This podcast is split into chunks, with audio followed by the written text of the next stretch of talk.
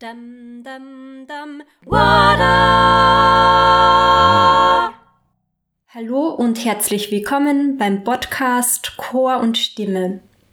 Mein Name ist Marina Ragger und ich bin Host hier in diesem Podcast, in dem es um verschiedenste Themen rund ums Chorleiten und Chorsingen geht. Wenn du Chorleiterin oder Chorleiter bist oder wenn du in einem Chor singst, dieser Podcast ist mit viel Liebe genau für dich gemacht und ich freue mich sehr, dass du dabei bist. Die heutige Folge ist wie versprochen eine Fortsetzung zur Podcast-Folge Nummer 3. Dort ist es um den sogenannten schönen Chorklang gegangen, nachdem wir ja alle, sowohl Chorleiterinnen und Chorleiter als auch Chorsängerinnen, irgendwo immer streben. Bei Kursen werden mir oft von ChorleiterInnen die Fragen gestellt, wie erreiche ich eigentlich einen schönen Chorklang?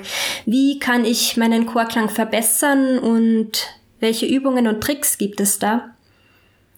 Wir haben in der Folge Nummer drei festgestellt, dass es zumindest zum Teil subjektiv ist, welchen Chorklang wir schön finden und ich habe mit dir drei Kriterien geteilt, die für mich persönlich einen richtig schönen Chorklang ausmachen.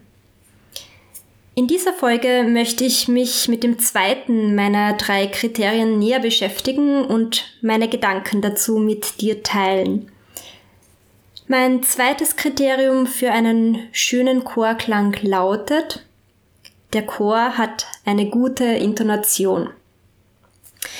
Ja, das Thema Intonation ist ohne Zweifel für uns Chorleiterinnen und Chorleiter ein sehr heikles Thema, das uns wohl mit Sicherheit unser ganzes Chorleiterleben beschäftigen wird. Wir wünschen uns ja alle, dass wir gerade bei längeren A cappella Chorstücken wieder perfekt on pitch ankommen. Und dennoch stellen wir oft am Ende des Stückes nach kurzer Kontrolle immer wieder ernüchtert fest, ups, da war die Erdanziehungskraft wohl doch zu groß. Oder ist vielleicht das Klavier in der Zwischenzeit gestiegen? Dass wir diese Tatsache einfach so hinnehmen, kommt natürlich trotzdem nicht in Frage. Aber an welchen Schrauben können wir Chorleiterinnen und Chorleiter drehen, um eine bessere Intonation und einen reineren Chorklang zu erreichen? Dazu teile ich mit dir in dieser Folge drei Tipps, die dir hoffentlich in der Zukunft für dein praktisches Tun helfen können. Und dann legen wir doch gleich mal los mit dieser Folge. Dum, dum, dum, ja, mein zweites Kriterium für einen schönen Chorklang ist, der Chor hat eine gute Intonation. Der Chorklang ist, nennen wir es, rein. Wie kann ich als Chorleiterin, als Chorleiter eine gute Intonation im Chor erreichen? Dazu möchte ich dir heute ein paar Anregungen mit auf den Weg geben und zwar habe ich drei konkrete Tipps für dich vorbereitet. Der erste Tipp. Wert auf chorische Stimmbildung legen, sowohl kurzfristig als auch langfristig. Wenn ich eine gute Intonation im Chor erreichen will, spielt die chorische Stimmbildung meiner Ansicht nach eine unverzichtbare Rolle. Was bedeutet das kurzfristig? Kurzfristig heißt das, dem Einsingen am Beginn jeder Probe einen wichtigen Stellenwert zu geben. Und diesen hohen Stellenwert äh, als Chorleiterin auch den SängerInnen zu vermitteln. Mit dem Einsingen machen wir die Stimme warm für die Probe. Ich vergleiche das gern mit Sportlerinnen und Sportlern, die sich, bevor sie ihrem Körper höchste Leistungen abverlangen wollen, natürlich aufwärmen müssen. Und genauso müssen das wir, wenn wir unsere Stimme zu Höchstleistungen motivieren möchten. Wir können das Einsingen aber unbedingt auch nutzen, um hier bereits auf eine gute Intonation zu achten. Und langfristig erreichen wir mit einem gehaltvollen Einsingen, dass die Einzelstimmen besser werden und somit natürlich auch der gesamte Chorklang und auch die Intonation. An dieser Stelle möchte ich kurz hinweisen auf einen dreiteiligen Blogpost, den ich in den vergangenen Wochen geschrieben habe. nämlich genau zum Thema Einsingen im Chor. Da habe ich im ersten Teil des Blogs über das kurzfristige und langfristige Ziel des Einsingens geschrieben, im zweiten dann über den Bogen beim Einsingen.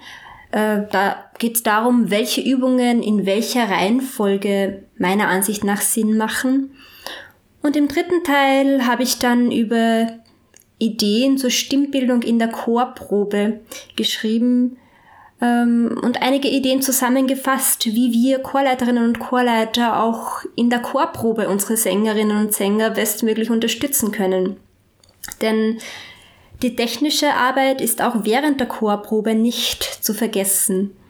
Zwischendurch Stimmbildungsübungen einzustreuen, aus schwierigen Stellen eine Übung zu machen, beziehungsweise immer wieder vielfältige stimmbildnerische Tipps zu geben. Da gibt's zahlreiche Möglichkeiten und einige davon habe ich in diesem Blogpost niedergeschrieben. Ich verlinke dir diese drei ähm, Blogposts in den Show Notes und freue mich natürlich, wenn du Interesse hast und dir diese anschaust. Abschließend zu diesem ersten Tipp betreffend die chorische Stimmbildung möchte ich noch kurz erwähnen, dass für mich das Ideal wäre, ein Team aus Chorleitung und Stimmbildnerin bzw. Stimmbildner zu haben. Sozusagen die Möglichkeit zu schaffen, parallel zur Chorprobe auch Einzel- bzw. Gruppenstimmbildung anzubieten. Ich bin mir bewusst, dass das natürlich nicht in jeder Chorstruktur möglich ist und, und natürlich auch ein finanzielles Thema ist, aber aus meiner Sicht ist es allemal erstrebenswert. Ich schaue bei meinem Chor zumindest, dass bei Probenwochenenden auch eine Stimmbildnerin mit dabei ist für Gruppenstimmbildungseinheiten während der Probenzeit und auch für neuen und bereichernden Input in den Einsing-Einheiten mit dem Gesamtchor. Ja, dann sind wir jetzt schon beim zweiten Tipp, nämlich als Chorleiterin, als Chorleiter Intonationsprobleme konkret anzusprechen und dazu Hilfestellungen anzubieten. Es ist tatsächlich so, dass ein Chor nur so gut intoniert, wie seine Leitung hört und hilft. Und du hast als Chorleiterin ganz viele Trümpfe in der Hand, um die Intonation deines Chores zu verbessern. Du kannst zum Beispiel Wert auf eine permanente Hörerziehung legen. Wenn du als Chorleiterin, als Chorleiter die Intonation streng nimmst und Wert legst darauf, dann tun dies sukzessive auch deine Sängerinnen und Sänger. Du kannst bereits bei Einsingübungen dezidiert auf eine gute Intonation achten und dir hier auch die Vorstellungskraft von Bildern zunutze machen. Zum Beispiel die Sonne geht auf, strahlen, staunen. Stell dir vor, dein Kopf ist eine Klangkuppel. Was passiert dann? Das Gaumensegel hebt sich automatisch und der Klang wird sofort obertonreicher und strahlender. Du kannst als Chorleiterin, als Chorleiter natürlich auch mit unterstützenden Gesten und Handbewegungen helfen. Wir können stimmbildnerisch helfend dirigieren. Was bedeutet das? Zum Beispiel auf dem zu singenden Vokal einzuatmen, sängerische Atmung vorzuzeigen, bei hohen Stellen die Schlagebene eher tief zu halten. Wichtig ist jedenfalls, dass wir als Chorleiterinnen und Chorleiter uns auch das Gesetz der Spiegelneuronen bewusst machen und auf eine ansprechende Optik, Mimik und Gestik und auch auf motivierende Sprache achten. Ich bekomme tatsächlich das zurück, was ich aussende. Und meiner Erfahrung nach hilft oft ein Lächeln, ein netter Kommentar, ein gemeinsames Auslockern oder ein Sorgenfalten ausstreichen. Und alles klingt sofort viel besser und reiner. Manchmal ist es so, dass eine schlechte Intonation schlichtweg daran liegt, dass die Stimmen schon müde und verspannt sind. Da kann es natürlich helfen, zwischendurch Körperübungen einzustreuen, die Leute aufstehen zu lassen, kurz die Kehle zu befreien. Jedenfalls ist ein psychologisches Geschick bzw. Gespür seitens der Chorleitung von Vorteil, dass wir uns die Frage stellen, was braucht der Chor heute und auch am Radar haben, dass es auch manchmal einen Punkt gibt, an, an den man ankommt, wo die Intonation einfach eher schlechter statt besser wird und eine Pause vielleicht gerade am allermeisten Sinn macht. Ja, und der dritte Tipp für eine bessere Intonation im Chor wäre, dass wir uns häufige Gründe für Intonationsprobleme bewusst machen und dass wir dann konsequent genau an diesen Problemzonen arbeiten. Intonationsprobleme sind meiner Erfahrung nach oft vokalbedingt. Vokale werden von einzelnen Stimmen oder von Stimmgruppen zu hell oder zu dunkel gefärbt. Und eine Vereinheitlichung der Vokalfärbung kann ganz oft Intonationsprobleme beheben. Helfen können prinzipiell auch Übungen zum sogenannten Vokalausgleich. Mit der Vorstellung, Vokale in einer Linie zu singen, in einer langen Einstellung.